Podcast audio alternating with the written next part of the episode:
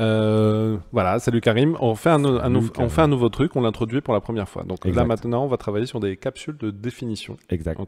Première question. euh, pour y réfléchir, on fait comment C'est quoi le design thinking? Ah, bonne question, mon ami Karim. Euh, si tu as besoin de développer un projet, une startup, un nouveau produit, régler un problème en remettant avant tout la créativité, l'action et le client au centre de tout ça, le design thinking est fait pour toi. Donc le design thinking, c'est quoi?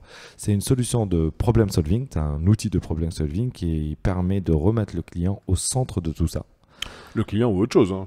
Alors bien sûr, mais li- l'idée aujourd'hui, on l'utilise beaucoup dans les projets d'entreprise, de start-up, de réinventer une entreprise, euh, créer un nouveau produit, euh, un nouveau service, une nouvelle procédure dans une entreprise qui va te permettre de remettre l'utilisateur au centre de tout ça, l'humain au centre de tout ça. Le design thinking est fait de cinq grands blocs. Premier bloc, c'est l'empathie. Tout est motivé par l'empathie, ressentir ce qui se passe autour de nous et voir les gens, des gens qui vivent des problèmes avoir cette envie de régler des problèmes pour ces gens. Et à partir d'ici, on commence à idéater, développer une idée pour être une solution. À chaque étape de ce design thinking, de cet outil, le plus important, c'est d'aller vérifier, confirmer et le ressenti de la solution ou l'idée qu'on a, ou même le problème que nous avons constaté avec les gens qui vivent tout ça. J'ai un problème, je le vois, je vais demander aux gens, est-ce que le problème que j'ai défini, c'est bel et bien votre problème? J'ai une idée, je vais les voir, je dis, est-ce que cette idée, vous pensez qu'elle est bien pour vous?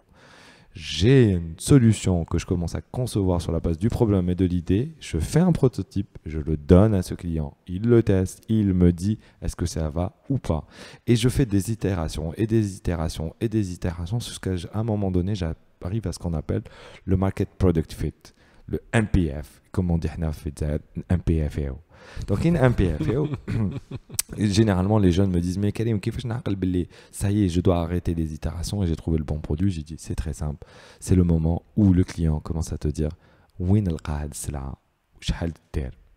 Ça m'intéresse.